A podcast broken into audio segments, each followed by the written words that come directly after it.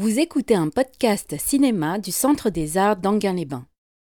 Oui, merci, merci d'être là. Bonsoir. Alors, je ne vais pas m'étendre sur Maurice Pialat à propos de ce film qui reste un film de Jean Renoir. On va surtout parler du film, mais je vais quand même expliquer pourquoi on a euh, mis ce film-là à l'intérieur de notre cycle euh, autour de Maurice Pialat. Alors, la, Bête humaine, vous l'avez peut-être lu, c'est le, le roman de Zola, c'est l'un donc des, films que Jean Renoir a, adapté d'un livre, hein, ce qui n'est pas toujours le cas. Euh, parfois, il écrit lui-même le scénario ou il le fait écrire et, sur des sujets euh, originaux. Euh, là, c'est une sorte, on pourrait dire, de commande. En tout cas, il n'est pas à l'initiative euh, de la production de ce film. En revanche, bien sûr, étant Jean Renoir, non seulement il participe, euh, enfin, c'est même lui qui, rédige le scénario à partir du, roman. Il le, rédige très vite, en une quinzaine de jours. mais d'autre part, bien sûr, il est entièrement libre et on verra peut-être en quoi, d'ailleurs, sa liberté s'exerce, comment elle s'exerce une fois que vous aurez vu le film pourquoi ce film peut exister euh, Par le désir de Jean Gabin de jouer à la, au, conducteur de locomotive? C'est très important. Euh, Jean Gabin était évidemment la vedette euh, que vous savez au moment où le film est préparé en 1937. il a bien sûr déjà tourné avec Jean Renoir, notamment précédemment dans La Grande Illusion. et c'est un peu Jean Gabin qui décide qui fait les films qu'on lui propose à la production. Donc il y avait pour ce film, dans mon souvenir, euh, l'idée de Jean Grémillon, l'idée de Marcel Carnet, et finalement Jean Gabin choisit véritablement euh, Jean Renoir euh, donc c'est une collaboration Gabin-Renoir qui est très importante. Et à l'origine, il y a cette, cette envie de conduire une locomotive euh, de la part de Gabin. Et je vous dis ça parce que, bien sûr, la locomotive va avoir une, une importance dans le film, mais aussi parce que c'est pour cela euh, que, euh, que Maurice Pialat, qui avait 12 ou 13 ans au moment où le film a été fait, s'est absolument enthousiasmé pour ce film et allait le voir enfant, adolescent, plusieurs fois. Et il était même enthousiaste euh, de ce qu'il lisait du tournage, puisque Maurice Pialat, ses parents étaient buralistes, tenaient, enfin, étaient marchands de journaux à un moment de leur, de leur vie professionnelle, et que donc il lisait les magazines sur le cinéma. Je ne sais plus comment il s'appelait, Cinémonde euh, et d'autres. Et donc il a suivi dans les journaux de cinéma le tournage de La Bête humaine. C'était, c'était un événement, c'était voilà. Donc il a vraiment participer à l'aventure, aussi parce qu'il était passionné de train, comme beaucoup d'enfants. Euh, mais il y a ce lien-là, et c'est important parce que finalement, euh, le train, ce vecteur de mouvement, enfin ça allie, disons, le mouvement et la machine, et ces deux éléments sont évidemment euh, ce, qu'il a en commun avec le cinéma, avec le, fait de faire du cinéma. Et, on verra que c'est quelque chose évidemment d'essentiel, et y compris pour Maurice Pialat, pour ceux qui étaient là à l'enfance qui est le premier long métrage de Maurice Pialat, je vous ai passé un extrait de son premier film important, euh, qui est un cours qui est L'amour existe, sur la banlieue, sur la perte aussi, euh, un sentiment mélancolique, disons, de la banlieue. Euh, et comme par hasard, ce film, si vous vous souvenez, est tourné depuis un train et on voit défiler comme ça le paysage. Et c'est très important d'arriver quelque part par ce mouvement. Donc voilà pour la petite, la contextualisation de pourquoi on choisit ce film-ci. Après, dans la filmographie de Jean Renoir, vous savez que les années 30, c'est une, époque très prolifique euh, pour lui. Hein. il est vraiment le plus grand cinéaste français euh, à ce moment-là. Euh, pour vous le situer, on est entre la Grande Illusion, La Marseillaise, le film qu'il a tourné en souscription avec le Parti communiste euh, français euh, sur, sur euh, la Révolution française. On a ensuite Les Bas-fonds, La Bête humaine et on aura la règle du jeu après. Donc vous voyez qu'il y a du lourd à la fin des années 30. il est aussi à la fin, pour vous le situer politiquement, de, finalement d'un assez bref compagnonnage de route avec la gauche euh, et le mouvement du Front populaire qui va justement se, clore euh, aussi euh, à la fin. Donc il est, il est, si vous avez vu le crime de Monsieur Lange, eh bien là on referme un chapitre politique d'une certaine façon pour Jean Renoir. je vous dis rien des autres acteurs, mais je reviendrai sur eux et pour vous dire aussi que pour moi ce film est resté longtemps comme l'un des moins renoiriens de Renoir j'ai changé d'avis. Euh, mais pourquoi je me disais ça? Parce qu'il ressemble, c'est vrai, euh, à des films français des années 30. Euh, par exemple, Le Quai des Brumes. voilà, il y, a cette atmosphère de film noir français. Vous savez que l'expression les Américains l'ont prise à la France. Hein, donc, c'est pas un hasard si à la fin des années 30, il y avait ces films, ces, thrillers, on pourrait dire, pour, pour inverser l'emprunt linguistique, en France. Et c'est vrai qu'il fait partie de cette mouvance-là. Euh, euh, et notamment, il a le même chef opérateur que justement le Quai des Brumes, dans mon souvenir, qui est Courte Courante. Euh, qui était ce chef opérateur qui avait travaillé avec Fritz Lang, qui, qui avait travaillé avec Alfred Hitchcock pour L'homme qui en savait trop en 1934. Donc vous voyez qu'il il y a tout cet esprit photographique européen, disons, allemand qui va être transplanté euh, dans euh, ce cinéma français des années 30 et avec ce travail photographique euh, que je trouve effectivement très impressionnant.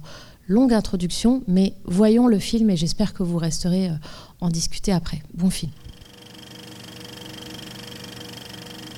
À le revoir, je me souviens pourquoi il m'a toujours semblé un peu différent des autres Renoirs et au début, je le disais un peu un peu moins Renoir que les autres, un peu moins habité, disons, par, euh, par la patte euh, de, mise en scène, d'écriture cinématographique euh, de Renoir, qui pour moi est caractérisée par une, grande fluidité dans, les mouvements, dans la circulation des, désirs, des choses entre les personnages. Et en fait, à le revoir, euh, non seulement je m'étais trompée, mais au fond, ce que je percevais, c'est qu'il y a peut-être deux films dans ce film.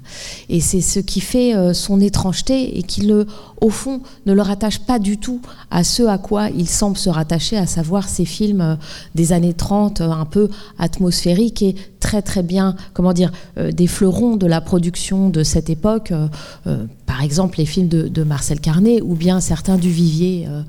Euh, voilà, ces films noirs, par exemple Panique. Euh, si vous avez vu ce film avec Michel Simon, tout, tout, film intéressant, mais qui ne sont pas aussi singuliers, me semble-t-il, que les films de Renoir. Et donc je me disais pourquoi j'ai l'impression qu'il y a deux films en un? Euh, eh bien, euh, il y a d'ailleurs deux opérateurs. Je vous ai parlé de Courte Courante, hein, qui donne cette, euh, cette lumière, cette cinématographie, ce travail du noir et blanc extrêmement marquant, enfin, jusque dans les reflets, par exemple, de certains boutons de, de costumes. voilà, c'est très travaillé, très nuancé et très beau. Mais en réalité, le cadreur euh, de, des scènes de train, euh, c'est Claude Renoir, c'est-à-dire le neveu de Jean Renoir et qui est son chef opérateur euh, très jeune, mais qui va devenir très vite son chef opérateur. Et notamment, si vous avez vu Partie de campagne, tournée deux ans auparavant, c'est le, le chef opérateur de Partie de campagne. je disais deux films parce que pour moi, cette très longue ouverture euh, à, bord de la locomotive, elle est marquante euh, parce que justement, elle est trop longue d'une certaine façon. C'est-à-dire que elle, euh, ça n'est pas une scène d'exposition pour nous dire voilà, c'est l'histoire d'un type qui est mécanicien de loco, qui, qui est cheminot. non, c'est beaucoup trop long pour ça. ça n'est pas réductible au récit. Et deux choses. D'abord, ça fait programme. On va voir comment pour la destinée des personnages, mais aussi tout simplement, c'est euh, c'est un morceau de documentaire à, l'intérieur de ce film, alors qu'il réapparaît, hein, il, réapparaît un petit peu, il y a, d'autres scènes de locomotive, et, bien sûr jusqu'à la scène finale. Euh, mais disons que ce début, c'est vraiment un, moment pur de documentaire sur comment, à bord d'un train, on est lancé dans la machine.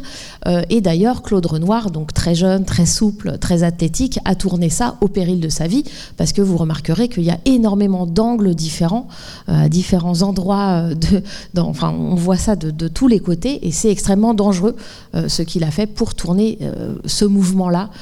Voilà. Donc il y, a ça, c'est-à-dire qu'il y a un film de métier, on pourrait dire de machine, de précision documentaire sur ce que c'est que la saleté, le, les gestes de, quelqu'un qui connaît son métier. Hein. Je ne vous l'ai pas dit, mais la, SNCF qui venait d'être nationalisée début 38, le film va sortir fin 38. On voit d'ailleurs, hein, c'est marqué SNCF État hein, sur les wagons. Euh, la SNCF a formé Jean Gabin euh, pour qu'il apprenne effectivement euh, à conduire une locomotive. Donc il y a, tout cet aspect aspect-là, qui est bien plus, on pourrait dire, que le cinéma social, le réalisme social auquel on peut attendre, euh, disons, on peut s'attendre raisonnablement par une mise en contexte sur les métiers. Non, là déjà, c'est déjà beaucoup plus intense et plus précis que chez n'importe quel autre cinéaste. Mais en fait, il y a un deuxième, il y a un autre film, euh, et qui est ce film noir, on pourrait dire, avec la musique de Cosma qui est parfois appuyée, hein, euh, qui, scande, qui flèche comme ça les, les, émotions euh, du, spectateur et qui marque une forme de peut-être pas de prédestination, mais en tout cas euh, qui, scande une destinée qu'on sent tragique et qui là euh, viserait à, peut-être nous faire interpréter le, côté très vectorisé de ce début du, Paris-Le Havre euh, de l'ouverture comme quelque chose de d'allégorique de quelqu'un qui euh, s'est lancé. Hein. Les chiens sont lâchés, euh, comme dirait Truffaut, euh, et donc on va vers le l'entier va vers vers son destin. Mais il y a quand même deux films qui est donc ce deuxième et qui est beaucoup plus posé, posé au sens de figé parfois, avec certains plans qui sont vraiment des plans. On a l'impression que les deux amants posent pour la caméra exactement comme il faut, sous la lumière, avec les reflets qu'il faut de la pluie, du rouge à Donc il y a ces deux choses, euh, un qui est euh, voilà cette vitesse, cette modernité, euh, et l'autre documentaire, et l'autre qui est cette chose beaucoup plus ourlée. et beaucoup plus écrite et presque un peu statique, de, lenteur, de, de pause. Et il me semble en fait que même à l'intérieur de ce deuxième aspect, c'est l'aspect film noir à la française très, soigné, eh bien en réalité, là encore, euh, il y, a, quelque chose que j'aime bien et qui est euh, pour moi une touche renoirienne et qui est en fait plutôt des moments de silence. Euh, justement. C'est-à-dire qu'au début, on se dit, oulala, la musique, ça va être vraiment très, très marqué. Et puis, en fait, il y a plein de moments où, là, où elle devrait être là, d'une certaine façon, la musique, elle n'est pas là, où la caméra, où le plan devrait se terminer beaucoup plus vite et où en fait on insiste sur des temps morts, sur des choses, et qui crée, me semble-t-il, rythmiquement, pour nous spectateurs, au moins une étrangeté au sens de ce qu'on perçoit euh, physiquement, sensoriellement, même si on ne l'interprète pas. Il y aurait mille exemples. Un exemple, par exemple, c'est qu'il, quand il va voir sa moraine, sa marraine, euh, et que on s'approche d'elle, elle est en train de faire la sieste et on, a ce silence et la caméra en léger travelling qui s'approche d'elle. A priori, euh, pourquoi euh, Il y a beaucoup de moments comme ça, de, de lenteur, de silence, et à force de les multiplier, ça crée vraiment, je trouve, euh, quelque chose de beaucoup plus puissant, de beaucoup plus troublant, de beaucoup plus inquiétant au fond que la musique. Donc voilà, je trouve que le film a cette tension euh, presque voilà entre deux formes hétérogènes. Euh, alors on pourrait trouver que c'est un défaut, on peut trouver que c'est un défaut, qu'il y a des choses qui se qui, qui, qui, collent pas d'une certaine façon. Moi, je, je, je, sens cette tension-là et je trouve que cette tension, euh, elle, a, quelque, elle, est, elle est presque... comment dire Il y a quelque chose de semblable dans cette tension à la structure presque mentale euh, de ce personnage de meurtrier. C'est-à-dire qu'il euh, est interprété par Gabin euh, de manière, vous l'aurez remarqué, particulièrement douce. Si vous avez vu les autres films de Gabin des années 30, et notamment ceux avec Renoir, il n'avait pas encore tout à fait perfectionné, il n'était pas encore arrivé à cette indication de jeu que Renoir, dans ses mémoires, dira lui il le dit plus modestement, mais euh, dira presque avoir inventé dans, ses directives de jeu euh, à Gabin, à savoir quasiment de parler en murmurant. Parfois, il faut tendre l'oreille. Hein. Et effectivement, même quand il ne murmure pas, que c'est quand même sonorisé euh, sa, voix, il, arrive à parler vraiment très bas ou vraiment très doucement. Et ça caractérise son jeu, et ça n'est pas du tout un jeu d'époque. Hein. C'est vraiment un jeu très différent euh, des acteurs de l'époque et même de lui-même quand il avait joué avant, y compris euh, chez Renoir, si vous pensez par exemple à La Grande Illusion. Donc il y a une, extrême douceur et dans les manières d'amant euh, de, l'entier et en même temps aussi dans les indications de jeu que, que, lui donne Renoir. et puis, bien sûr, ça fait contraste, ça, ça, entre en tension avec ses crises, avec, ses, avec sa pulsion euh, de, meurtre, euh, qui est bien sûr au cœur du film. Euh, donc il me semble que finalement, je vous parlais du, désir de film qui est né de, jouer au train, enfin de jouer au, au mécanicien de locomotive et d'être très actif comme ça dans la machine. mais en fait, derrière ça, il y a quand même les pulsions. C'est-à-dire que derrière la machine et la technicité, la maîtrise d'un métier, euh, le film dévoile au contraire euh, voilà, quelqu'un qui, ne sait pas aimer. Euh, en fait, les deux, l'homme et la femme, ne savent pas aimer. Donc, on en arrive peut-être aussi à ce qui est au cœur du film et qui est très qu'on peut lire d'une façon aussi très moderne, à savoir ce qu'on pourrait appeler un féminicide, hein, ou, les, pulsions féminicides de, l'entier, euh, puisque c'est d'une certaine façon absurde qu'il est, quand il désire une femme, finalement, euh, eh bien, il, la tue. Comment est-ce que ça s'articule dans le film?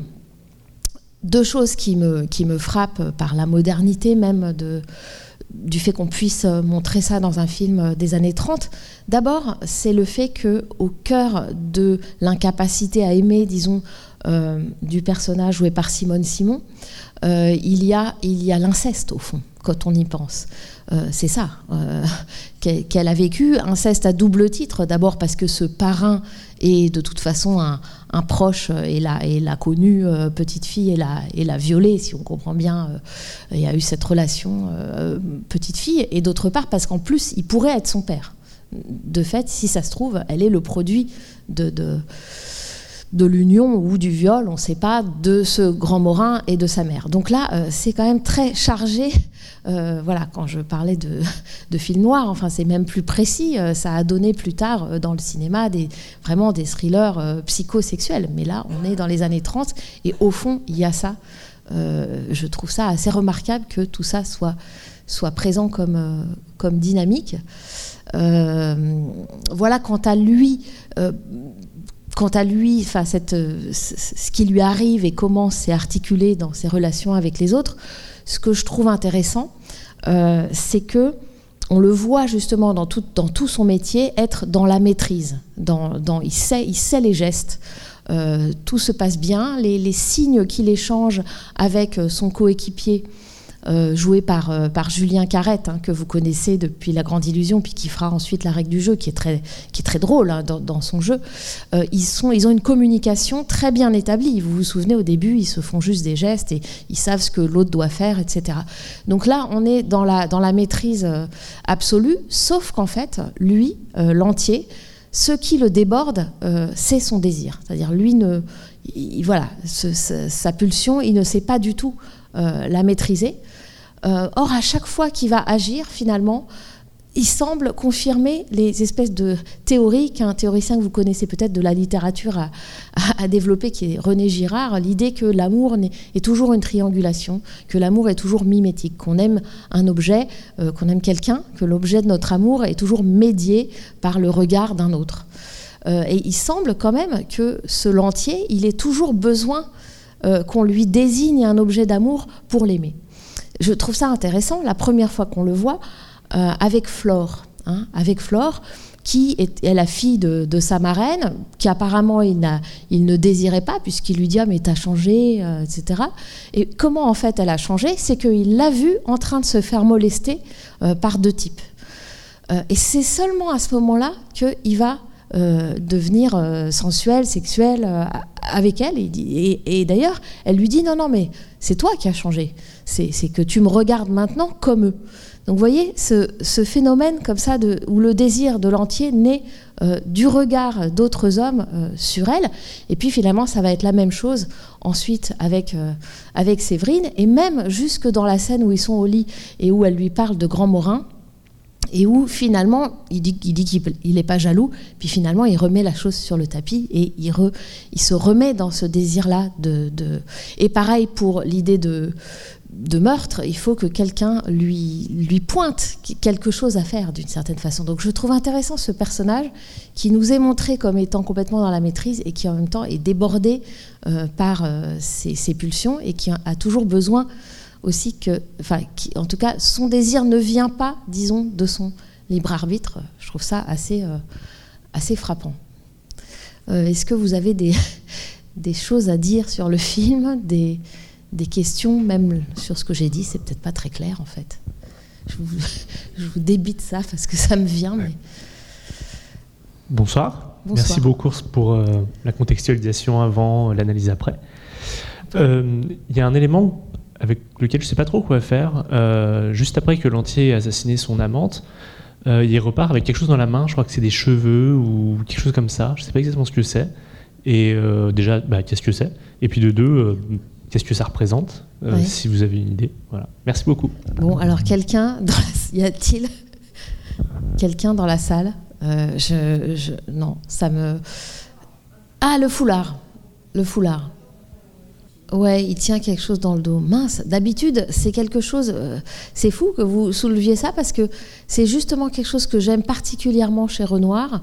C'est qu'il fait des inserts, un peu comme Hitchcock, d'une certaine façon, euh, sur justement des objets comme ça. Et moi, ce qui me reste là, par exemple, c'est insert, c'est-à-dire des, plans rapprochés sur, sur un objet, c'est la montre. Euh, c'est au contraire, c'est le mari euh, qui, tient la montre euh, comme un temps suspendu, quoi, le truc qui sert plus à rien, le, temps s'est arrêté. mais alors du coup, ça a complètement oblitéré pour moi le souvenir du plan dont vous parliez. c'est un peu. Donc c'est un foulard, c'est ça que vous voulez. Alors est-ce qu'il efface ses empreintes? Pour ouvrir la porte Est-ce qu'il a encore l'idée qu'il est dans un scénario de crime où il s'échapperait, de, où il se suiciderait pas C'est pas impossible. On reste dans le, dans le film noir, disons, limite euh, polar, et puis en fait, euh, c'est beaucoup plus une tragédie qu'autre chose. Alors attendez, je crois qu'il y a un micro. Je me suis demandé si c'était pas le voile qu'elle avait au début, quand, quand ils discutent après le, après le meurtre. Oui. Parce que ça ressemblait un petit peu. Mais, euh, mais alors pourquoi il aurait pris la voilette? Bon, je vais revoir. Vous m'intriguez. Euh, alors, alors, merci pour cette transition. Ça y est, ça me fait penser à quelque chose que je voulais vous dire euh, sur cette histoire de voilette et de, et de voile et de qui, me semble très important. juste avant leur rencontre, vous vous souvenez qu'il est dans le couloir du, du train et qu'il y a l'escarbille? Euh, euh, qui lui rentre dans l'œil. Et, c'est ce qu'il va utiliser comme prétexte pour dire à la police qu'il il, n'a vu passer personne. Euh, ça, c'est vraiment quelque chose qui met la puce à l'oreille, qui met la puce à l'œil plutôt, pour se, comment dire, remarquer toutes les occurrences de la vision des yeux qui sont mentionnés dans le film. Et ça m'a, c'est quand même assez insistant. Euh, et en, réalité, qu'est-ce que ça montre euh, si on y réfléchit euh, On a d'abord, je vous disais, ces signes, ils se regardent l'un l'autre, lui et son coéquipier, et ils comprennent ce qu'il faut faire, et le trajet Paris-Le Havre se passe bien, à part la boîte cuite, à part la surconsommation d'huile. en réalité, ce cette idée que la locomotive, le métier, la machine, ça permet de tout voir, c'est redit. Avec le train, on voit tout. Hein. Avec le train, on voit tout. Et nous, d'ailleurs, tel que c'est filmé et monté, on voit tout du train et on voit tout du trajet parce que comme je vous disais, il y a une démultiplication des points de vue sur le train et depuis le train. Donc il y a cette idée que le train, non seulement c'est euh, la démocratisation du voyage, etc., socialement, euh, euh, mais en réalité c'est aussi ça, permet de tout voir, de, voir du pays, mais aussi dans le film plus précisément, il y a cette idée que donc avec le train on voit tout et qu'il y a une forme de toute puissance de cette maîtrise dont je parlais. Or, euh, il y a en fait deux régimes de vision. Il y a celui-là qui au début semble marcher, euh, masculin, euh, et puis il y a, on pourrait dire, autre chose chez Séverine. et qui est beaucoup plus lié, si vous avez remarqué, à l'utilisation de miroirs. Alors ça, c'est pas du tout dans le livre, par exemple. Le fait qu'elle soit associée le plus souvent à, la présence d'un miroir, d'un reflet, et qui, en fait, la ramène au temps cyclique euh, de, la tragédie, d'une certaine façon. Le contraire de, du côté euh, mouvement, vecteur, etc. Euh, et donc là, qui est lié tout ça, cette présence de miroir, à un tout autre usage du regard. Et d'ailleurs, elle lui dit Ne me regardez pas comme ça, vous allez vous user les yeux. Hein. Il y, y, a, toute une série de répliques comme ça qui font référence au regard. Mais euh, plutôt au regard comme piège, au, miroir, voilà, comme, comme captant quelque chose et ne permettant pas le libre arbitre, ne permettant pas de, s'échapper. Et ça, c'est quand même très double, ce double régime est très fort et mène à quoi? À l'aveuglement au fond de l'entier. Euh, et donc les scarbies dans l'œil, voilà, euh, c'est ça aussi un peu le, côté mélodrame, mélodramatique euh, au, bon sens du terme de, du film. Hein. c'est que c'est que l'homme s'était aveuglé sur sa possibilité à avoir une histoire avec elle, à, ou même à tuer son mari, à se débarrasser du mari et à ensuite pouvoir avoir un, avenir euh, en tant qu'amant. Voilà, il y, a une forme d'aveuglement très fort chez, ce personnage et qui se traduit dans la mise en scène du film et dans l'écriture par euh, ces deux rapports au regard ou ce désillusionnement, disons, euh, par rapport au regard. Voilà, merci de m'y avoir fait penser avec cette idée de la voilette. c'est une petite question de détail. Il me semble avoir vu dans la liste des, euh, des acteurs euh, Jean Renoir. Est-ce qu'il le joue lui-même? Qu'est-ce quel est le rôle qu'il joue dans son film? Oui, tout à fait. dans cette idée qu'il il y a des choses qui se dérobent au regard de l'entier, tout puissant apparemment, il y a le compartiment. C'est-à-dire qu'en fait, dans le film, vous remarquerez qu'il y a deux meurtres, mais en fait, il y en a beaucoup plus qu'on évoque. Enfin, on en évoque deux autres.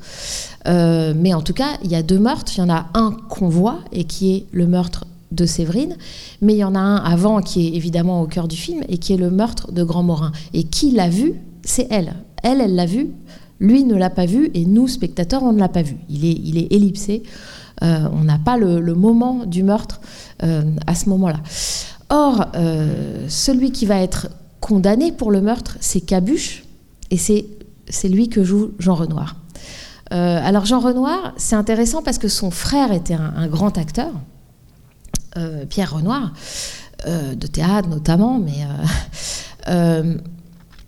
lui, il pensait qu'il n'était pas bon. D'une certaine façon, la façon dont il joue Cabuche, on peut trouver ça un peu maladroit, un peu euh, surjoué, euh, populaire, je sais, sais pas comment, un peu rural, un peu comme ça. Euh, mais c'est intéressant parce que déjà, il a joué l'aubergiste de partie de campagne en, en 36. Là, il joue ce rôle de Cabuche, et puis il jouera surtout son grand rôle, on peut dire, dans la règle du jeu, qui est le rôle d'Octave. Et en fait, à chaque fois, d'une certaine façon, c'est quand même un personnage clé. Là, le personnage de Cabuche, il est intéressant parce que c'est quelqu'un qui n'a pas tué, on le sait bien nous, euh, mais qui en fait avait tous les motifs de tuer et qui est un peu, qui avait tous les motifs, j'allais dire, de classe, euh, euh, parce que c'est au cœur du film, ça, bien sûr, l'exploitation d'une classe par une autre. Hein. Euh, la mère de Séverine, c'était une bonne, c'était une bonne au château. Euh, voilà, il y a tout ce, il tout ce trafic-là de viols, de, euh, d'enfants naturels faits par les, les maîtres aux, domestiques, etc. Donc tout ça est, présent, tout cet aspect, disons, de, de, domination d'une classe sur une autre est présent, mais vous remarquerez que Renoir ne semble pas en faire le, cœur du film, en fait. On a l'impression d'un, voilà, d'une sorte de, de thriller amoureux euh, qui est très individuel, mais quand on y réfléchit, il y a ça. Euh, et il y a notamment ça dans ce personnage de Cabuche qui paye, qui prend pour les autres, qui est condamné pour les autres. Si vous avez vu La Chienne, le premier chef-d'œuvre de Renoir 1931, euh, c'est exactement pareil. Il y a un type qui est un souteneur. il se trouve qu'il n'a pas tué la prostituée qui le faisait vivre, mais en fait, c'est le coupable idéal. quoi. Sauf que voilà, bah, c'est les gens qui sont euh, de basse classe, euh, qui se font, qui arrangent bien la justice. Et ça, on sait que ça va arriver quand on le revoit après, euh, rétrospectivement, avec l'histoire, l'anecdote apparemment anodine de cette femme, cette petite bourgeoise qui vient se plaindre qu'un homme a amené son chien dans le compartiment d'âme seule. Et, on lui, et puis, on comprend qu'en fait, bah, elle n'aura pas réparation. Non seulement elle n'aura pas réparation, mais le chef de gare, le sous-chef à qui elle s'est plaint, Roubaud, euh, va être euh, sanctionné parce que le type était un type euh, haut placé. donc cette, idée que on est dans une société inégalitaire et que de toute façon les dominants vont toujours écraser les dominés, elle est là, sauf qu'au au début, la première occurrence, on comprend pas, enfin, on pense que c'est une petite anecdote un peu sociale, et en fait, quand on y pense, c'est exactement ce qui déclenche tout le meurtre, toute la série, toute l'intrigue criminelle du film puisque s'il n'avait pas fallu euh, que Séverine retourne voir Grand Morin pour lui demander une faveur, pour intercéder, etc., il n'y aurait pas eu euh, la jalousie euh, réactivée, le meurtre, etc., et tout ce qui s'ensuit. Donc en fait, c'est diabolique de ce point de vue-là. C'est euh, donc voilà, pardon de me saisir de votre question euh, sur Renoir qui, joue, euh, on pourrait dire, le suicidé de la société. Enfin, on pourrait aussi le dire de l'entier, à vrai dire. mais, voilà, il y a cette idée comme ça que, la justice ne s'exerce pas là, où, il faudrait qu'elle s'exerce. Alors il y a deux personnes évidemment opposées géographiquement.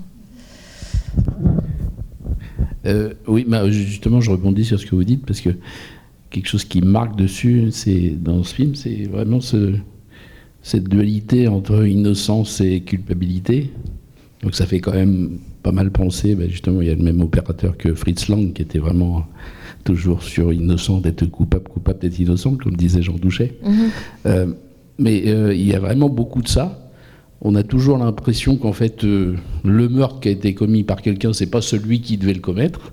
Il aurait dû en commettre un autre, ou c'est quelqu'un d'autre qui aurait dû le faire. Euh, effectivement, Cabuche, lui, on, le voit bien se faire embarquer, donc on peut imaginer qu'il est coupable. Mais en fait, dans tout le film, en fait, euh, Renoir fait semblant de se désintéresser de savoir qui finalement va être pris, en fait. Parce que même avec le coup de la montre, etc., peut-être qu'à l'arrivée le mari va se faire euh, attraper pour le meurtre de sa femme qu'il n'a pas commis, et peut-être, enfin, bref, il y, a tout un tas de choses comme ça qui est, quand même assez intéressant. Et je trouve qu'il y, a un autre truc qui est intéressant, je trouve, c'est, il y en a beaucoup, mais notamment le, le justement le, jeu en miroir de, de, Gabin et de Ledoux, en fait. Mmh, mmh. Qui, euh, qui, se, qui se croisent, qui se voient pas, qui s'ignorent, euh, et, où d'ailleurs on voit aussi la, scène euh, qui aurait été vraiment le, la, scène de film noir euh, classique, je sais pas, du type Facteur sonne toujours de fou, etc., où l'amant tue le mari, où justement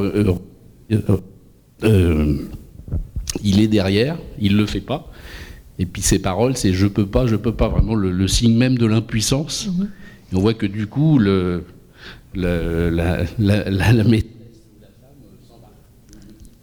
quelque chose qui est oui, oui. Alors. Euh, jamais complètement abouti, en fait. Oui, le fait que la maîtresse le quitte, enfin, oui, oui, que la maîtresse le quitte parce qu'il n'a pas tué, ça, ça fait penser à Assurance sur la mort de, Wilder, par exemple.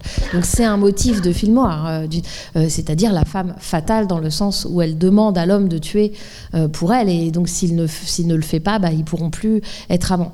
C'est très intéressant. je me disais aussi ça du point de vue de la forme du film, qui moi me gênait, mais si on le, on y réfléchit, je trouve ça en fait intéressant c'est qu'il y a beaucoup, je ne sais pas si vous l'avez senti, beaucoup de chants contre chants, c'est-à-dire beaucoup de plans où les gens euh, ne se parlent pas dans le même plan, mais où on voit un plan sur un puis un plan sur l'autre, qui est, disons, la grammaire habituelle du dialogue, mais euh, elle est moins habituelle chez Renoir, justement. D'habitude, euh, on a quelque chose de plus vivant. Là, il y a quelque chose d'un peu figé dans cette succession de plans. On se demande s'ils ont été vraiment filmés en présence ou s'ils ont été filmés presque pas face à face. Vous voyez ce que je veux dire? Pense que ce sentiment un petit peu sous cloche euh, de chacun des plans, euh, quand, les deux personnages dialoguent, euh, en fait contribue à l'idée que, à l'idée de, ces, de ces solitudes qui vivent ensemble, quoi. C'est-à-dire le mari et la femme. Au début, elle est toute, gentille avec son petit chat. Là, quand elle l'accueille, elle l'embrasse et tout ça. Nous, on se dit, ah, bah, ils ont une sacrée différence d'âge,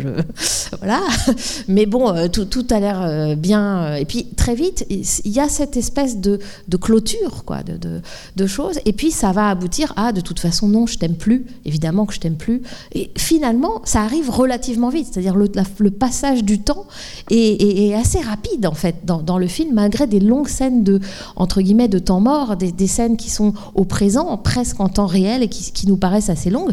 Mais sinon, le passage du temps et le euh, mon chéri, euh, est-ce que tu as passé une bonne journée? À je ne t'aime plus, évidemment que je t'aime plus, euh, ça arrive quand même assez vite. Et je trouve que ça passe effectivement par la non-communication, disons, euh, entre, entre les êtres, qui est vraiment quelque chose de l'ordre de la mise en scène dans ce montage en chant contre chant un peu, un peu bouché. hein. D'ailleurs, elle le dira à, à Gabin, euh, c'est barré pour nous. Elle le dit euh, pendant le bal, quand on, espère que qu'ils vont redevenir amants, et puis qu'elle dit c'est barré. Et d'ailleurs, bien sûr, alors là aussi, absolument un trait de mise en scène de Renoir le meurtre euh, qui se passe en musique. Si vous avez vu La Chienne, euh, il y a des gens qui jouent de la musique. Il y a une complainte qui est jouée euh, dans la rue pendant le meurtre. Si vous avez vu Madame Bovary, elle se suicide pendant qu'il y a aussi de la musique de rue euh, dehors. Euh, enfin, je veux dire, il y aurait un nombre d'exemples énormes. Et là, il y a ce bal avec ensuite la chanson Le petit cœur de Ninon qu'on entend du coup de manière significative. Elle se prête, euh, mais il, se prête, mais il ne se donne jamais.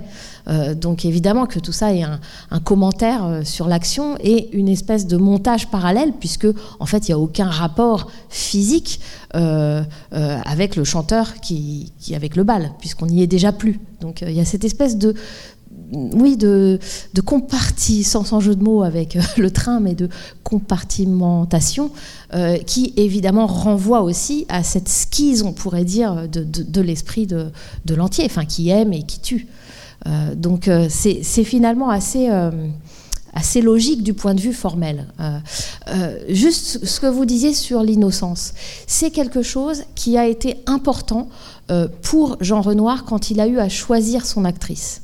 Et il va choisir Simone Simon, qui a eu une carrière un petit peu à Hollywood avant, puis qui est revenue, et quand elle revient, elle a eu de la chance, elle est tombée sur Renoir, et puis ensuite, au moment de la guerre, elle est repartie, et donc on la connaît pour La Féline de, de Jacques Tourneur.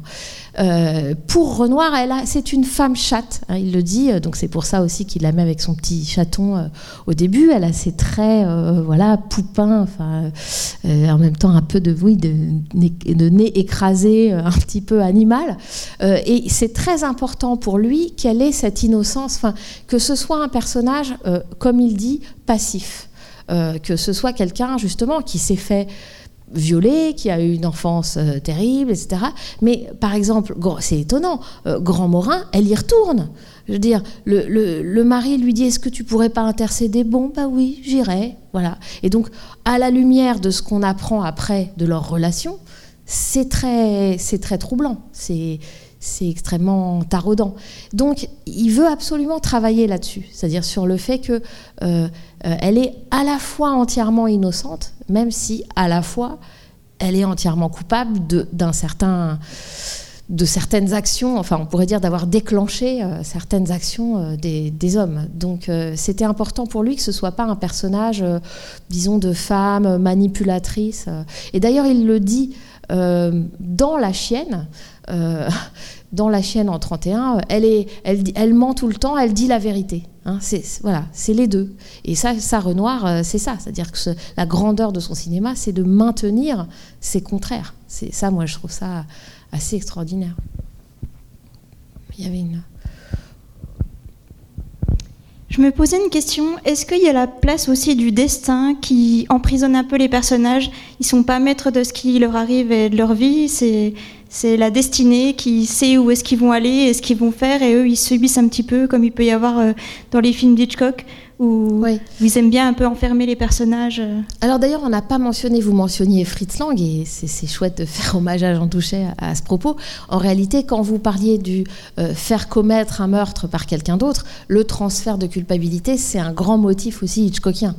Donc euh, on est en terrain euh, euh, connu, enfin en- c'est intéressant effectivement la, comparaison. Et là le, lien avec Fritz Lang, il est aussi par cet opérateur qui, a, notamment tourné La femme sur la lune à la fin du muet avec Fritz Lang. Alors sur la question du destin, moi j'ai l'impression que justement le film est intéressant parce que c'est là, on peut pas dire la musique de Cosma. Euh, je veux dire, si c'est pas la destinée, euh, qu'est-ce que c'est? Euh, Elle est là, deuxièmement, par le carton de citation de Zola au début. hein. C'est-à-dire, euh, il paye pour la lignée de poivreaux, enfin, de, d'hommes qui ont bu, les pères, les grands-pères, etc. Ça, c'est l'atavisme, voilà, zolien du, naturalisme de d'Erougon-Macquart. euh, euh, voilà, comment en fait on est enfin qui est aujourd'hui tout à fait, disons, exploré par les, les, psychanalyses transgénérationnelles, etc. Cette idée que il c'est pas un déterminisme vraiment social, enfin ça, articule quelque chose de très physique, de l'ADN presque, voilà qu'on a quand, on descend d'une lignée d'alcooliques par exemple, ou de violents, ou de donc il y a un déterminisme de classe, de, société et de, et de corps. Et euh, donc ça, c'est posé au début. Et ça, il le, tient de Zola. Donc euh, il le met. Mais en réalité, moi, j'ai l'impression que Renoir euh, ne n'adhère pas entièrement ni à euh, je dirais pour moi le cliché du destin, c'est-à-dire euh, voilà ah, c'est leur destin, euh, ils, ont beau s'aimer, ils pourraient tout pourrait être beau pour ces jeunes amants, ils sont beaux, ils sont, ils pourraient faire une nouvelle vie et puis en fait non le destin. Bon c'est un peu c'est un peu une aporie d'une certaine façon. C'est un peu c'est un peu facile de d'écrire d'avance, vous voyez le, la, rue barrée. et d'autre part je pense pas non plus que le passionne absolument euh, le, la fidélité à Zola. en fait, il, a écrit hein, là-dessus sur Zola. Euh, Zola d'ailleurs qu'il a rencontré dans son enfance comme ça parce que son père euh, le, fréquentait. mais Zola dont il a qu'il a relu il y a eu un double mouvement par rapport au livre de Zola. D'abord, il s'en est éloigné en écrivant très vite le scénario, comme je vous disais. Donc, écrire très vite, ça veut aussi dire jeter le livre hein, et voir ce qui, ce qui nous en reste et ce qu'on a envie, ce sur quoi on a envie de se, se focaliser. Et ce sur quoi il s'est focalisé, c'est le triangle amoureux. Euh, vraiment, alors qu'il y a plein d'autres choses très touffues et beaucoup plus sociales dans Zola. Par exemple, la fin, et là ça va dans votre sens de destinée, destin individuel, la fin du livre, euh, c'est un accident. Ils se battent euh, les deux dans la locomotive et, euh, et qui est pleine de soldats ivres qui vont à la guerre de 1870. Parce que le roman de Zola, il est situé en 1869. Donc c'est une fin qui est politique, ça satirise, qui, est, voilà, qui est politique, qui est sociale. Là, c'est pas du tout ça, elle est individuelle d'une certaine façon. En tout cas, à un certain niveau, elle l'est. On peut dire après que le film est une allégorie de la fin du, Front populaire, de, euh, voilà qui est allée dans le mur, quoi. C'est-à-dire cette idée euh, utopique un peu de la gauche euh, unie. bon, elle va dans le mur puisqu'on va à la guerre. Hein. on va au pacte germano-soviétique et on va ensuite à la guerre. on peut on peut lire le film comme ça, mais en tout cas à première vue, c'est pas là-dessus, c'est pas ça qui l'a intéressé. donc moi j'ai l'impression qu'il y, y, a tout ça, il pose ça, l'idée du destin, l'idée de l'atavisme et tout ça, mais que lui, son travail, c'est un travail de cinéaste en fait. Et donc, c'est de créer une tension entre ce programme, qui serait un programme de tragédie ou de, destinée, et puis au contraire, tout le, le trivial euh, euh, qui lutte là contre, euh, et qui est ce que Renoir sait peut-être le mieux faire, à savoir la vie et la vie quotidienne. Et moi, j'adore les séquences où ils se font à manger. Euh, où, ils ont ce qu'ils appellent leur panier, là, qui ressemble à un sac de médecin euh, du 19e siècle, et où ils ont les conserves, le jambon, et je te prends ton jambon pour me faire des au jambon et tout ça. Et ça, vraiment, euh, c'est là encore, c'est entre guillemets un temps mort, c'est pas un temps utilisable pour l'action, mais en fait, dans le film, ça insuffle une vie euh, extraordinaire. Même la femme, par exemple, euh, du coéquipier, on la voit pas beaucoup. D'abord, il parle d'elle. On se dit, tiens, bon, on ne pense pas qu'on va la voir. Après, on la voit parce qu'elle leur prête euh, leur, appartement. et puis, elle s'en fout que son mari soit bloqué, que ce soit un mensonge, etc. Et donc, ce sont des petites touches, mais qui, qui pour moi, vont complètement contre l'idée d'un film surécrit. Euh, d'un film surécrit dans le sens qu'il y aurait une destinée et c'est tragique et ils y vont. Voilà, donc il me semble que dans le film, il y, a tout ça et que ça entre en tension. Et que si c'était seulement euh, le côté tragique, on aurait un film bien fait, de qualité française, euh, voilà, bien, bien tragique comme il faut, bien noir, mais je trouverais ça vraiment dommage, pour le coup. Merci. Euh, moi, je voudrais juste attirer votre attention sur euh, deux, choses qui m'ont frappé. C'est ce tableau clinique que fait la marraine au début en parlant vraiment des signes cliniques qu'elle a observés. Et lui, il est dans le mensonge, on le comprend. Euh, il assume absolument pas. mais le spectateur comprend que la maladie travaille en lui. Et on va retrouver ce passage-là, mais inversé dans cette scène de lit où elle, il va l'interroger et qu'est-ce que ça t'a fait à toi là, puisque tu as vu ce crime, qu'est-ce que ça t'a fait? Et euh, c'est important, enfin à mes yeux c'est important parce que je pense que là ils sont euh, dans une forme de communion et ils s'aperçoivent peut-être qu'ils se ressemblent, enfin que euh, les deux sont peut-être les deux, deux faces d'une même médaille qui est des gens de, de, enfin, la folie quoi. ils sont dans le versant de la folie pour moi. C'est intéressant que vous disiez ça. Euh, et indépendamment d'une réalité clinique, hein, que je n'ai pas le, vous avez plus autorité que moi pour en parler, euh, c'est intéressant que vous entendiez cette deuxième scène, donc hein, la scène quand ils sont au lit, hein, plutôt vers la fin, euh, et qui dit non non mais tu as bien, as bien pu être la femme d'un autre, voilà donc je suis pas jaloux, mais en fait effectivement c'est pas de la jalousie à lui qui lui qui lui qui lui fait se réveiller et l'interroger, c'est une c'est un plaisir scopique, un plaisir de, de, de s'identifier c'est pour ça que je disais que son désir ne se fait que à travers le, la vision d'un autre, à travers de ce que quelqu'un va, va vivre ou a vécu. Et en l'occurrence, qu'est-ce que ça t'a fait de le voir tuer hein? Qu'est-ce que ça t'a fait de voir un meurtre et pouvoir soi-même se projeter là-dedans? C'est tordu. Hein? C'est euh, une espèce de sadisme euh, dé, euh, comment dire, délégué, hein, déplacé voilà, de voyeurisme déplacé sur l'autre, puisqu'on a bien vu que la barre de fer, euh, voilà, ils ils pouvaient pas s'en servir.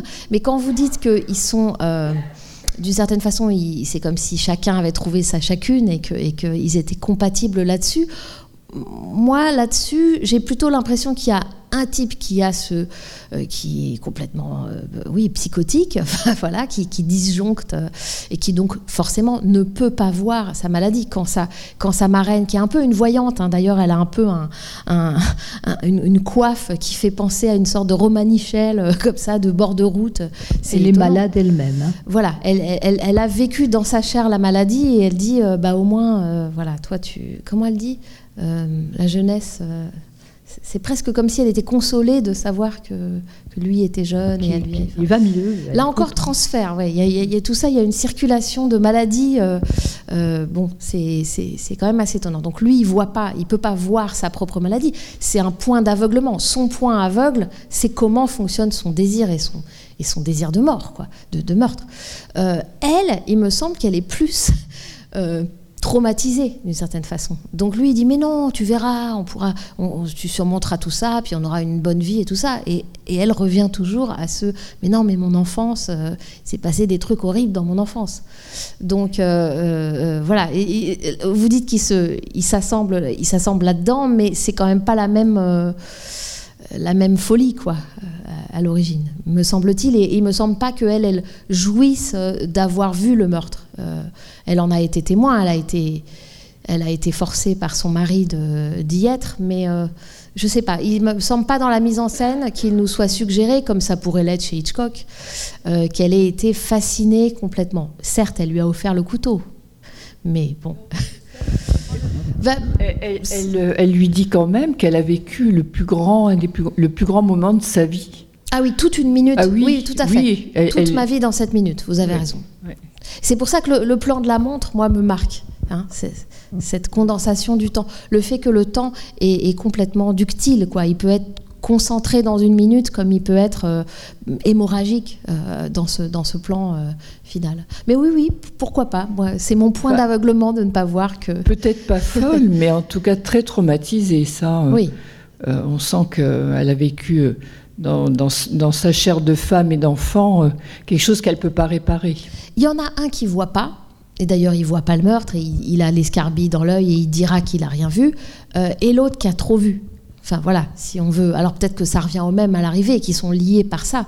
Euh, ce que lui n'a pas vu, elle, elle ne l'a que trop vu. Mais voilà, effectivement, ça, ça fonctionne ensemble en tout cas. Enfin, en tout cas, on a du mal à imaginer qu'il puisse effectivement vivre quelque chose après tout ce qui s'est passé. enfin, bon, c'est, enfin, euh, pouvoir imaginer qu'on peut vivre une histoire, bon, c'est effectivement les, films noirs, ça. Hein. Après des meurtres, euh, enfin, ça paraît, euh, enfin, c'est fichu dès le départ, quoi. Alors, quand vous dites c'est fichu dès le départ, j'en je, profite pour relever cette phrase, pour vous dire que c'est aussi pour ça que on trouvait, euh, comment dire, euh, cohérent de mettre ce film dans le programme Piala, hein, puisque, comme je vous avais cité cette, cette phrase du critique Jean Narboni à propos de Piala, le mal est fait. Euh, il me semble que chez Piala, on sent toujours qu'il y a un gâchis. Mm.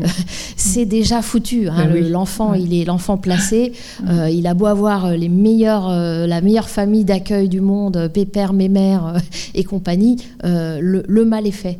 Et, bien sûr que là, on sent ça. C'est-à-dire que déjà, mm. on sent qu'il y a la pulsion derrière le, jeu, derrière le, jeu avec la locomotive et la maîtrise et conduire. Et, voilà, et que derrière, en fait, on est conduit. Hein. C'est conduire versus être agi par, euh, par ses pulsions. Donc tout ça est quand même très présent euh, chez Piala.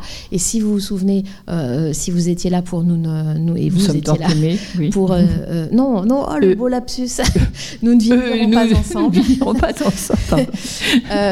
nous nous sommes tant désaimés. eh bien, c'est un temps de la rupture qui n'arrête pas de revenir. C'est-à-dire qu'on a l'impression qu'une relation amoureuse, ça n'est que je vais te quitter, je ne vais pas tarder à te quitter, je vais devoir quand même bientôt te quitter, etc. Et, que c'est un temps euh, voilà, qui, bégaye euh, tout le temps. il y a un rapport au temps traité dans la mise en scène, dans l'écriture. Donc ça aussi, je pense que il y a, même inconsciemment, enfin je veux dire, était très sensible euh, dans, quand il a vu les films de Renoir. Je rappelle que Piala n'était pas un cinéphile, il n'a pas du tout analysé les films. Quand on lui demandait quel est le meilleur film de l'année, il faisait exprès de dire Hôtel de la plage, voilà.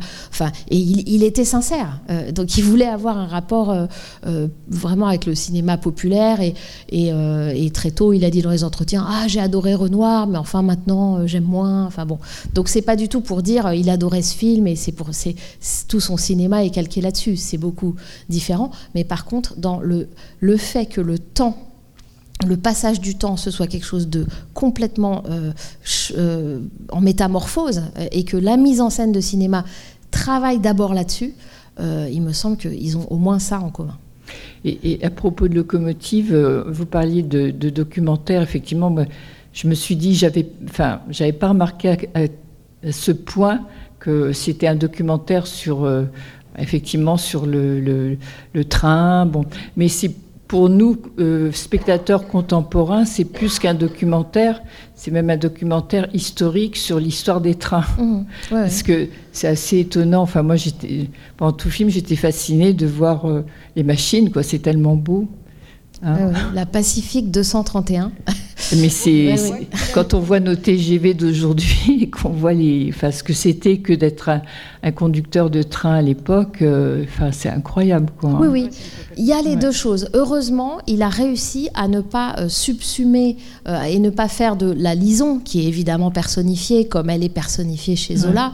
et donc, on voit bien qu'il a ce rapport de maîtrise avec cette femme, entre guillemets, avec cette bête humaine, mais qu'en fait, la bête humaine, c'est lui, et qu'avec les femmes, bah, il a justement pas du tout cette, euh, ce même rapport euh, facile. Bon, tout ça, on le comprend, c'est là, mais il me semble que l'intelligence de Renoir, c'est qu'il y ait aussi autre chose, mm. et qu'il y ait justement aussi euh, la réalité documentaire du train, et, plein d'autres choses. Mais quand je disais qu'il avait, il avait été libre par rapport à Zola, c'est pas parce qu'il aime pas Zola, c'était ça le mouvement. C'est que donc, je disais, il avait lâché d'abord la précision du livre pour écrire son scénario, et que naturellement, il se focalisait euh, sur cette tension euh, psychosexuelle euh, entre le, dans, le trio, et puis que dans un deuxième temps, quasiment au tournage, il avait, il y avait des, phrases qui n'allaient pas, et il est allé voir dans le livre, et en fait, elles étaient mieux dans le livre. et donc, il leur a fait dire des dialogues qui sont quasiment mot à mot, parfois, dans le livre, dit-il, parce que Zola, en fait, c'est un grand poète. Et ça, je trouve que c'est une... Il a raison. Euh, c'est-à-dire qu'on nous, on a tendance à résumer Zola euh, à ses théories justement sur le naturalisme euh, et aussi sur l'atavisme et tout ça. donc à, malgré tout une idéologie. Et quand on relit n'importe quel livre de Zola, en fait, on est on est frappé par la force poétique, par les métaphores, par les... Et, donc lui, c'est ça qu'il en retient aussi, et je trouve que dans sa mise en scène à lui, il y a ça. Il y a le fait que, bien sûr, c'est une histoire forte, c'est une intrigue de film noir, c'est, il y a tout ça, mais il y a aussi la poétique du pur mouvement euh, au début. Qu'est-ce que c'est euh, de filmer un train quand on est cinéaste? Bah, C'est euh, faire ce qu'ont fait les frères Lumière. Je veux dire, c'est jamais anodin de, de filmer un train quand on est cinéaste parce que, euh, parce que les premiers films, euh, c'est ça. Le, le premier film sidérant, euh, c'est les films de train des frères Lumière.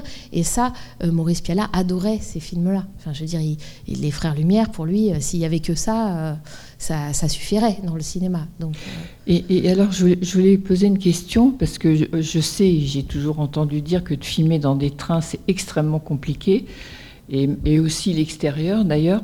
Et justement, tout est fait, euh, quand on est dans les compartiments, tout est fait dans un train, il n'y a pas du tout de, de, Alors, de studio. Non, euh, euh, Ouais. ça c'est vraiment Eugène Lourier qui est le décorateur attitré de Renoir, assez génial, hein, qui a publié ses mémoires euh, en anglais, certains chapitres ont été traduits.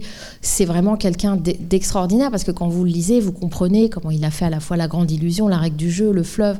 Et en fait, à chaque fois, mais j'imagine que c'est ça l'essence du travail, du métier de chef décorateur, mais euh, quand même, c'est très bien fait c'est pas du tout comme Alexandre Troner où on a plus l'impression que c'est un génie de, de la maquette, enfin de la de l'imaginaire. Euh, là, lui, sa spécialité, c'est de savoir combiner euh, les décors réels. Euh, justement, là, on parlait de cet aspect-là du film très composite, les décors réels et les décors de studio. Donc, euh, oui, bien sûr, c'est la gare du Havre, c'est la gare Saint-Lazare. Enfin, voilà, le, les, sé- les séquences vraiment de, de train en mouvement, c'est réel, on voit bien. C'est pas du tout le, un film projeté derrière bon, une transparence. Mais par contre, il y a plein de raccords entre le, le réel et le studio, de, de, de- de décors qui sont posés dehors, euh, vous voyez, euh, en plein air si vous voulez, mais qui sont des, morceaux de décors.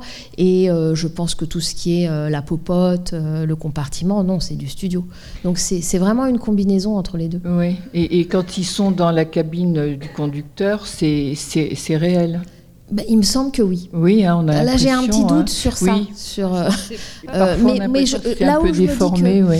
Là où je me dis que oui, c'est qu'il voulait tellement apprendre, ça a été documenté après, peut-être un peu à des fins publicitaires, hein, bien sûr, euh, mais il voulait tellement apprendre à conduire un train, il a effectivement euh, reçu cette formation. Donc euh, si après on lui met un faux tableau de bord, euh, ça fait pas sens. Mais en plus, quand on regarde, euh, vraiment, on regarde le défilement, ce serait, un- ce serait vraiment génial du point de vue du mouvement d'avoir réussi. à- On le sent, nous, on le sent toujours quand c'est une transparence. Ouais, il y, a- il y a des plans quand même qui sont. euh, bah, de toute façon, quand ils sautent à la fin, ça peut pas être. Mais euh, à un moment donné, il y, a- il y a un plan où on voit vraiment le. euh, comment dire le- Ils sont en train de, de- de- de conduire, de s'affairer. Et en fait, il y a un mouvement de balancier en fait, de la cabine et c'est. Euh, c'est juste pas, pas C'est pas possible en fait. ouais. Euh, c'est forcément du studio et on a fait bouger la. C'est pour ça que moi, le, truc, le- euh, euh, c'est à l'intérieur des séquences, c'est combiné. Mais par contre, oui, comme tu dis, il y a- il y a- Voilà. c'est imbriqué avec des plans euh, documentaires, ça c'est Ouais. sûr. Quoi. Mm. Il peut y avoir un, un plan, un certain angle, mais juste pour, à mon avis, l'intérieur quand ils quand ils conduisent le train, euh, qui est en studio. Et, et par contre, ça peut être un contre-champ euh, en décor réel. Et ça, il est vraiment très fort euh, pour ça, le, le- le décorateur. Euh, je pensais, euh, on parlait de Fritz Lang tout à l'heure, je voulais savoir si tu avais vu le, le remake de Fritz Lang, parce que je me souviens quand on avait projeté La Chienne, tu avais Ouais. parlé, on avait même pro- projeté où tu La avais parlé de, de la rue Rouge. Oui. Et est-ce que tu as, enfin j'imagine que tu as vu euh, Oui. Human, Human Desire, et est-ce que tu aurais un commentaire à faire Oui, sur oui, euh, le Human Desire, euh, c'est vrai que je n'ai pas pensé à le revoir pour ce soir. Euh, et que, comme ça m'avait un peu fait, j'avoue, pour euh, le remake euh, euh, de, La Chienne qui était Scarlet Street, c'est ça, hein, la, rue rouge, j'ai eu l'impression d'une. pas d'une parodie, mais d'une. pas non plus d'une Hollywoodisation, mais un peu quand même. C'est-à-dire que euh, j'ai eu l'impression qu'on perdait beaucoup en perdant la trivialité qu'il y a toujours chez Renoir, Euh, des petites choses de la vie. Euh, chez Fritz Lang, pour moi, attention si vous avez vu et aimé tout le cycle fait par Jean Douchet, fait boucher vos oreilles. Et je ne suis pas du tout spécialiste, mais on est, j'ai l'impression d'être dans un cerveau parfois dans, Fritz Lang. On a l'impression de films cerveaux qui sont beaucoup plus ramassé euh, dans des enjeux moraux euh, très très nets, très très bien dessinés. Et ce qui me plaît là, c'est au contraire le côté composite, euh, l'impureté que ça crée de mettre du documentaire, de mettre de la musique bien. Voilà, c'est tout cette tambouille là qui me semble plus vivante que moi quand j'avais vu Human Desire, mais ben, D'ailleurs, je, je, trouve que justement, ce qui, ce qui me refrappe là en, revoyant du Renoir, c'est que justement la filiation qu'il peut y avoir entre Piala et, Renoir est là-dessus. C'est comment il, y a des films qui ont une intelligence évidemment dans toute la construction, mais un petit peu bordélique à certains moments parce que justement il y a énormément de vie dedans. Contrairement, effectivement, je suis d'accord avec Fritz Lang où c'est quand même assez froid, c'est construit, etc. Et puis c'est un peu des marionnettes finalement. Oui, Fritz Lang, Kubrick, euh, tous mes, tous mes chéris. dit, euh, Human Desire, c'était quand même pas son plus grand film, quoi, de toute façon. Oui, euh, ce qui est étonnant, parce que justement, comment on peut prendre quand même des très grands films, comme La Chienne, pour moi, vraiment chef-d'œuvre, celui-ci aussi, d'une certaine façon, et en faire des choses qui sont à la fois parfaites et à la fois on reste un peu sur sa fin. je dirais que la question de Renoir, quitte à dire des, grandes phrases, malheureusement je crois qu'on est enregistré, mais tant pis, euh, euh, ce serait peut-être comment ne pas tuer la vie en filmant. c'est fou, mais en fait, quand on filme, euh, bah, on est très très près de, mettre tout ça euh, sous cloche, dans du vernis. Et moi, vraiment, euh, en entendant parfois la musique, alors que j'aime beaucoup la musique de Cosma pour Partie de campagne, par exemple, qui est aussi assez forte et assez envahissante, mais, voilà, je trouve qu'elle fonctionne. ici, elle m'a gênée. au début, je me suis vraiment dit, si tout le film est comme ça, ça c'est difficile. quoi. Donc, il y a un vrai risque quand on filme de tuer, euh, de tuer la vie. Euh, et, je pense que Renoir en est extrêmement conscient et que Piala aussi en est extrêmement conscient. Alors qu'il y a des cinéastes dont on sait très bien que ça leur viendrait même pas à l'esprit cette question, qu'elle serait absurde en fait que évidemment ils se pensent comme des démurges, des créateurs, des, concepteurs, et que la vie, ben, elle y sera puisqu'ils font, voilà, c'est eux qui organisent le truc, donc euh, ils se posent même pas cette question. Euh, et donc, ils n'ont pas non plus, me semble-t-il, cette, euh, cette, gourmandise euh, documentaire qui, qui reste et chez Renoir et chez Piala. Ça n'empêche pas, par exemple, de faire jouer, comment il s'appelle, Péqueux, par Julien Carrette, donc ce, ce, comique, enfin, qui, comme Gabin d'ailleurs, vient du musical. Mais Gabin, d'ailleurs, on voit qu'il sait très bien danser, hein, il sait très bien chanter, il sait très, bien valser. Euh, il vient du, du, musical. Il y a toujours. Euh, il y a ça aussi dans, son, dans son charme, sauf que, comme par hasard, la danse, elle est extrêmement circulaire dans ce film-là. Mais donc, ça n'empêche pas Renoir de prendre le risque de prendre une espèce de, comment, de clown, enfin, de comédie. Comment on dit comédien, euh, comique, un comique, euh, qui est euh, Julien Carrette. La façon dont il débite ses, répliques, presque toutes, avec une distance, avec une façon de faire traîner les mots, de ne pas tout de suite donner la réplique, de dire alors maintenant on se marie avec une locomotive, mais c'est incroyable. Le, le c'est pas seulement qu'il a une espèce d'accent de gouaille, d'argot, c'est que vraiment c'est musical, véritablement. Donc Renoir, il prend ces risques-là. C'est pas, c'est pas copier la vie. C'est pas copier la vie au sens d'un réalisme justement naturaliste. Hein. C'est, un travail de, mise en scène euh, vraiment d'orfèvre, enfin et de, et de nuance dans, le côté composite. Bon bah, merci beaucoup d'être venu et resté. Ah, merci peut vous dire euh, ce que nous verrons en janvier après. En janvier, on va, on va avoir un, film de Jean Eustache, donc restauré depuis peu, qui s'appelle Mes petites amoureuses, donc qui date, je crois, de 73, si je dis pas de bêtises. oui, 74. 74. Euh, film très important si vous ne l'avez pas vu euh, dans l'histoire du cinéma français. Eustache, autre figure euh, de cinéaste français complètement dans la lignée Renoir. Donc vraiment, absolument, venez. Et qu'est-ce que vous voulez dire là-dessus? Il a été restauré euh, ah, magnifiquement, tout récemment. Mm. Et, et, oui, et à cette occasion, euh, nous verrons des petits extraits d'autres films, car euh, Maurice Piala a été acteur. Et il est acteur dans ce film, notamment dans ce film Mes petites amoureuses. Voilà, bonne fin d'année. Merci.